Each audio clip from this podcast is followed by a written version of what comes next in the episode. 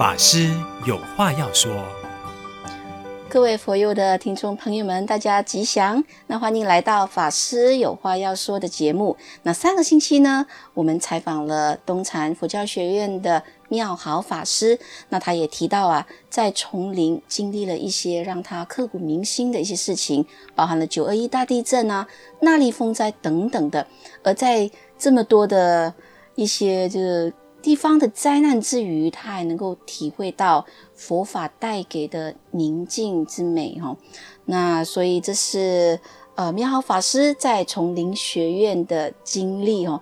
那我们这一期再来很期待的，我们邀请妙好法师来继续跟我们分享啊。妙妙好法师吉祥，吉祥。妙好法师可否知道哦？那您在佛学院过后，是否就选择了？出家哦，那一刻你是怎么做这个决定的呢？毕竟你年纪应该非常的小。嗯，我觉得出家，我先理清“出家”这两个字啊。出家就是呢，出烦恼之家，好，出三界之家。但是对我而言呢，很多人认为说出家可能你就是换一个身份啊，然后变得不同。但我觉得对我最大的一个不同呢，其实就是一种观念，好，观念上的改变，以及对世界上的一种认知。因为很多人就是呢，呃，其实出家来讲呢，在呃佛光山哈，就是在丛林里面呢，都必须要登山坛，才能能够完成一个出家人的一个呢程序上。那有一句话说，就是呢，呃，打沙弥哈，跪比丘，火烧菩萨头。这个打沙弥就是说，在这个你要成为出家人的时候呢，这个打沙弥那必须要学很多的规矩。跪比丘呢，就是有很多的佛教仪式。啊，那要忏悔，我们才能够正式成为一个呢比丘或者是比丘尼。火烧菩萨头呢？你看我们很多就是呢头上都会点这个戒疤，其实点这个戒疤它是有真正的含义的，就是说假使热铁轮呐，以汝顶上悬哦，终不以此苦，退失我们的菩提心。那这个主要讲的就是你选择出家这条道路呢，你必定呢面对众生，必定会有很多的一个考验，那你不会因为呢。这些考验而退失你当初的这个初心，好，所以我上个星期有跟大家分享，就是呢，其实我第一次申请出家是不通过的，因为我的身体啊，这个啊身体不是很好，所以法师呢要我回去马来西亚一趟，可能你挑了之后再回来。但是第二次的面试的时候呢，我很感谢，就是有一位法师呢，啊，他是主任级，那他跟我讲一个故事呢，让我印象很深刻，啊，也。给我呢，这个这条路更加坚定的信仰。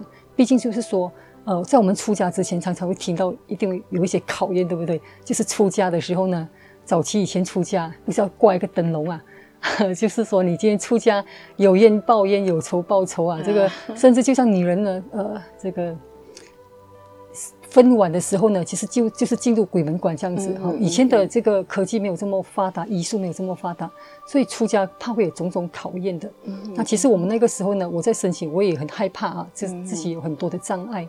那这个法师跟我分享的，他他就讲一个真人真事的故事。他说呢，有一个沙弥尼呢，就是他出登了初坛，就是呃沙弥尼戒之后呢，要登比丘坛的时候呢，他经过的一个树啊。那这个树呢，是一是一只很很大的蟒蛇呢，使尽它的力呢，就是要阻碍这个沙弥尼登第二坛。所以那个整个树呢，在这个呃蟒蛇使完劲呢，就把树呢，呃的这个干呢，很粗的干呢压断之后呢，就掉下来压伤这个沙弥尼。所以沙弥尼当场呢就是重伤。那这个这只蛇呢，也因为自己使尽力了，那就死掉了。嗯，所以这个沙弥尼是被送去医院。那那个时候，大的英理法师就告诉他说：“你就不要登坛了。你这次呢，他这只蛇呢，就是为了拿你的命啊，就是阻碍你出家嘛。你就不要再再去呢登坛。但是你知道这个沙弥尼跟这个法师说什么吗？请你把我抬进戒坛，我死都要死在戒坛。我今生没有跟他了断姻缘的话，我来生生生世世可能呃没有办法了断姻缘。我希望就是借助呢这个的出家之后呢，把这个功德回向哈。”啊，给给对方，所以讲了这个之后呢，我觉得呃，让我深深很大的感触就是说，很多东西呃，你在选择这条道路的时候，是你去创造这个因缘，好、哦，所以我常常有也有很多学生呢，都会讲说啊，我因缘不到，哈，其实呢，因缘是要靠自己去创造跟你的决心，所以当然从在家到出家这个转换呢，在家中，我以前的头发是很长的，我记得我圆顶的时候呢，已经圆顶隔一天了，这个打板哦。赶快起床，我们都没有时间去想什么。起来的时候，我就抓着我的头发，结果抓不到头发，我就感觉到了当下觉得说，哎，这个就是一种习气，嗯嗯，习气的一种神。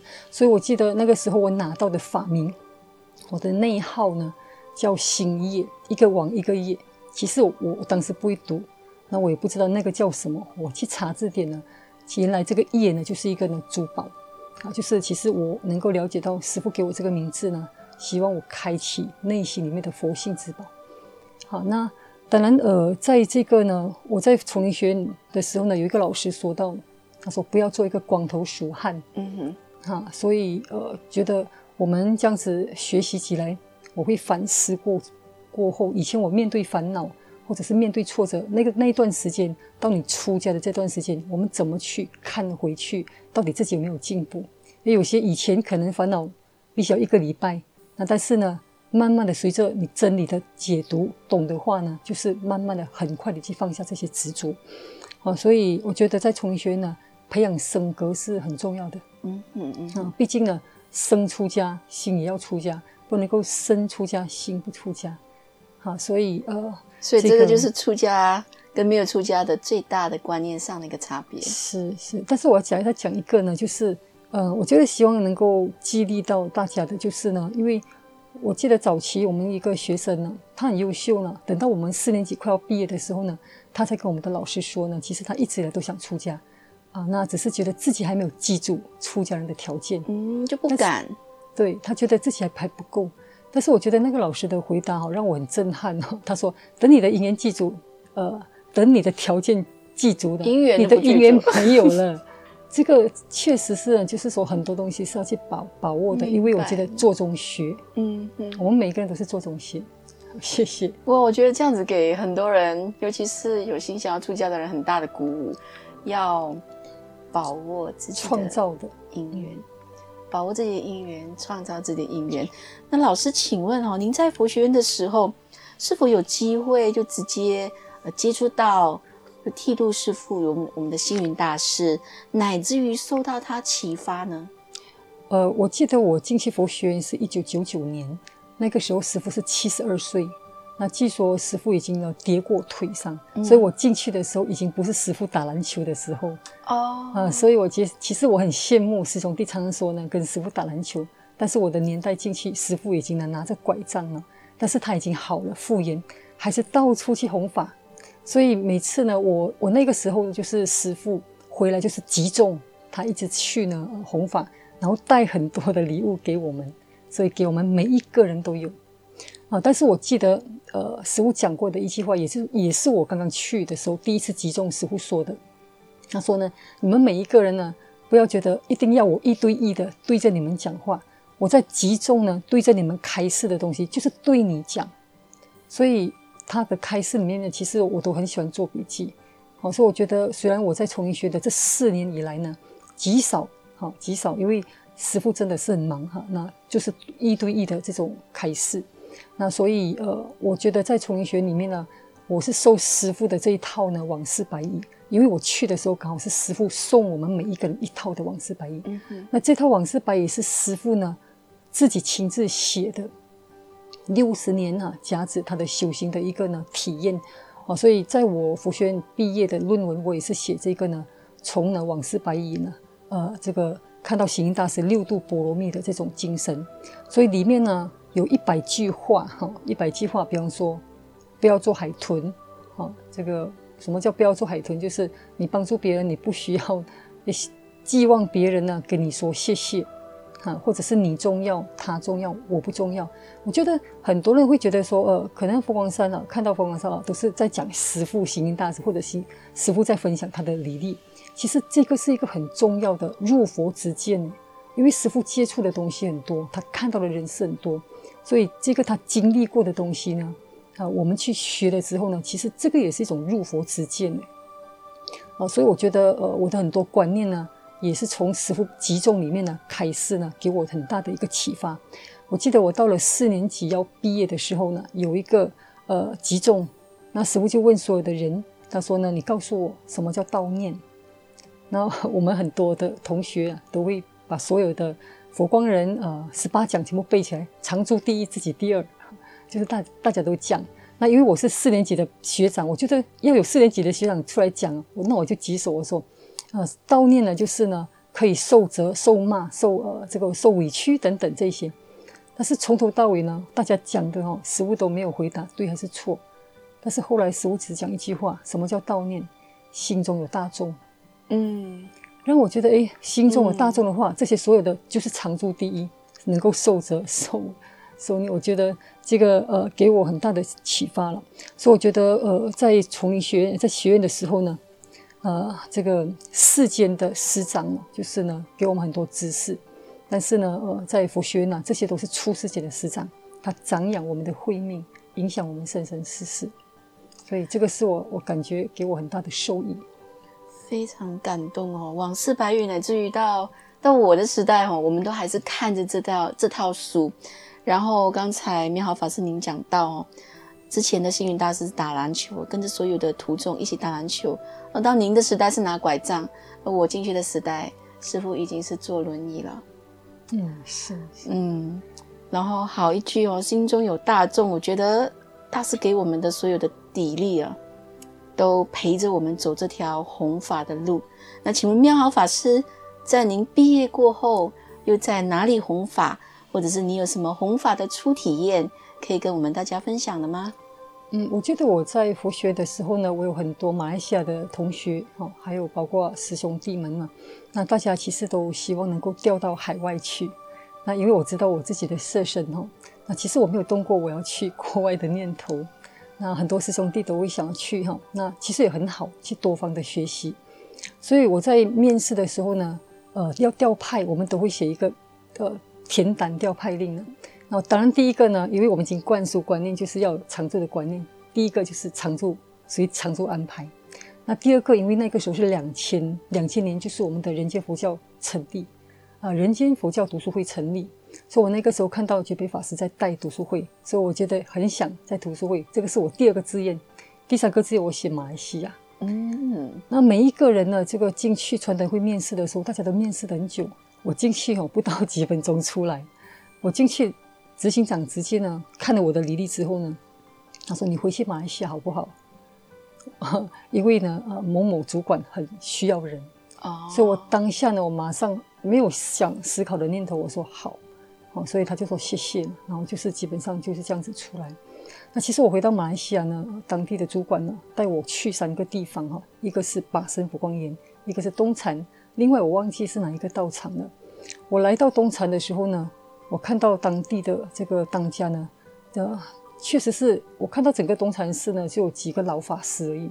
那那个当家还算是比较年轻，另外还有一个脸金脸塔的一个在家居士，嗯嗯，所以我看到那个当家在找东西啊，我感觉他是很需要帮忙的，所以我毅然的就是告诉呃这个主管说我我选择留在东禅协助，所以其实呢，你可以知道说就是我是当地最年轻的，所以其实刚刚派到来是什么都要学习，你可以想象我也要学习开车，因为当时只有一个阿邦来发会开车。他不可能呢，一直带我们去助念，所以当当时的助念呢，就是去马古助念回来都是半夜的。那所以我，我还我还记得，我学，我其实我已经有考到驾照了的，在去丛林学院之前，只是没有开过。嗯。那回来东禅呢，就是被逼，我就是试着我自己开，从东禅开到文教中心，从文教中心开到东禅，就这样子而已啊。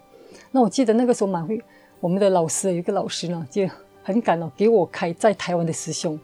那他也跟着一起去，结果把他安全载到素食馆之后呢，当天又下大雨哦。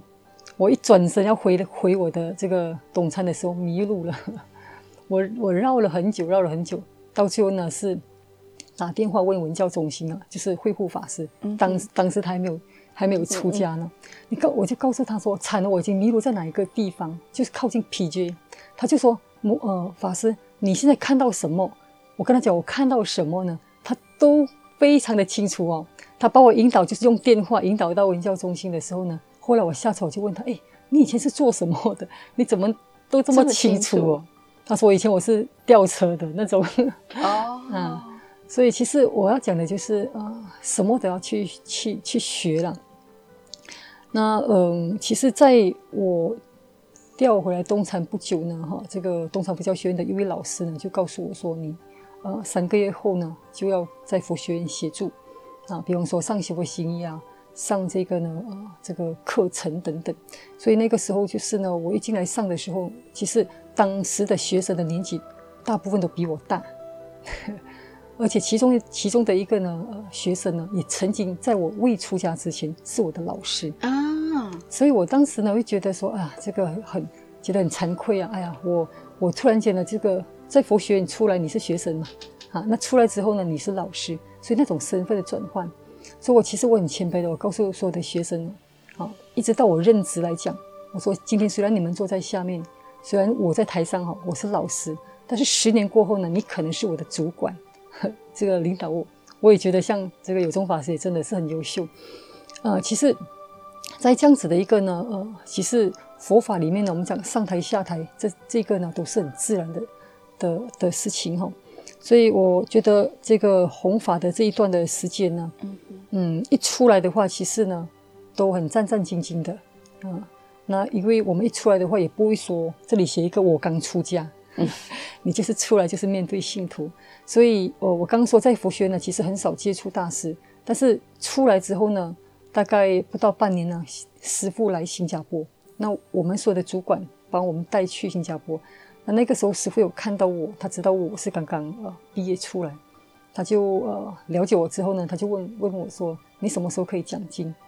呃，我说三年过后，那你会讲什么经？我说我讲普门品或者是阿弥陀经。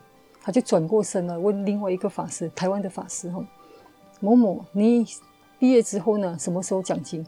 然后那位法师就说：“我毕业出来就直接讲经。”然后师傅就转过，就转话题了，就是这样子的一个一个对白而已。所以就可以了解到说，其实很多东西我刚说的，就是做中学啊。所以这个是呃，其实还有很多啦哦。所以只是说呃，在这个师生上的一种互动。还有呢，在学习上的，其实勇于承担，才会进步这样子。所以，因为在马来西亚的这个弘法，所以你会，你就在这边从那那是多少年的一个经历？嗯、其实我二零零一年的五，呃，二零零二年的头年头回来，嗯哼，啊，所以当然我在在呃东禅将近有四年任职社教，其实社教还要涵盖总务很多，因为没有人手。那后来将近四年之后呢，我才调去文教中心两年的时间，嗯、那才最后才回到又再回来东禅。老师，我们知道那时候的文教中心，它其实就像是一个很马来西亚弘法一个很重要的一个据点，所以年轻年纪轻轻的您在那边承担这么重要的一个任务，你会不会觉得战战兢兢呢？是在文教中心，早期文教中心是在家中。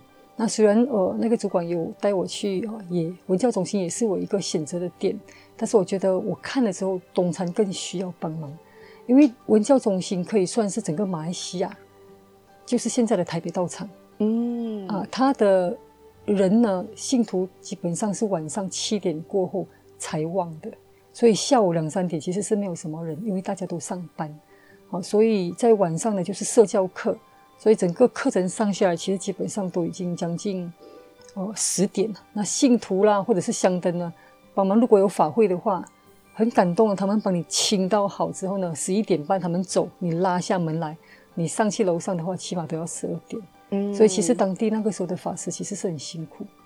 嗯，所以我可以看得到呢，其实马来西亚很需要人，很需要法师。所以我觉得呃，回来。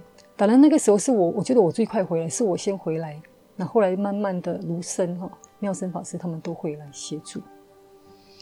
非常感谢您哦，我觉得是您的发心，所以您看到这边就这么需要人，然后一个年轻的法师，从此你就回来服务祖国哦。所以我们这一期呢，非常感谢妙法师跟我们分享了这么多，乃至于可能很多听众朋友，您是不是第一次听达沙咪贵比丘？